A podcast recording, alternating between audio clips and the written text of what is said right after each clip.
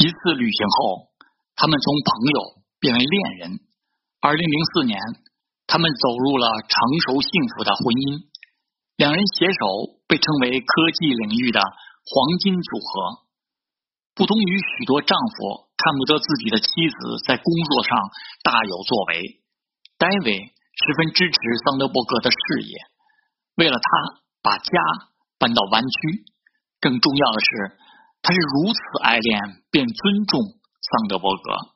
从孩子出生以后，他就自觉承担了对孩子饮食起居的照顾。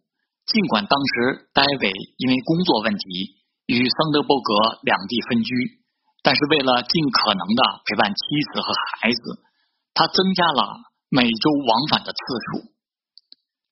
如果希望另一半成为你的人生搭档，首先要把对方看作和自己地位平等的伙伴。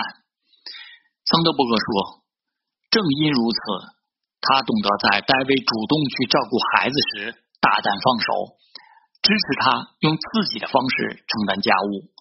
最重要的是，同时认识到对家庭的爱与责任。夫妻俩从喂奶换尿布。”送孩子上学等细碎的事情上各有分工，久而久之，在行动安排和责任分担方面成为了不错的搭档。戴维同样分担着他的情绪，成了他精神支柱，让他时时感到被深刻的理解着，被坚定地支持着，被全身心地爱着。有了丈夫的守护和陪伴。桑德伯格不仅事业越做越强，而且还出书演讲，频频从幕后走向前台，为职场女性发声，为女权发言，帮助和鼓励更多的女性认知职场、承认自我、经营家庭。一个女人所能做到的最重要的决定，是她是否拥有一位生活伴侣。以及这位生活伴侣是谁？而我做的最好的决定是嫁给了 David。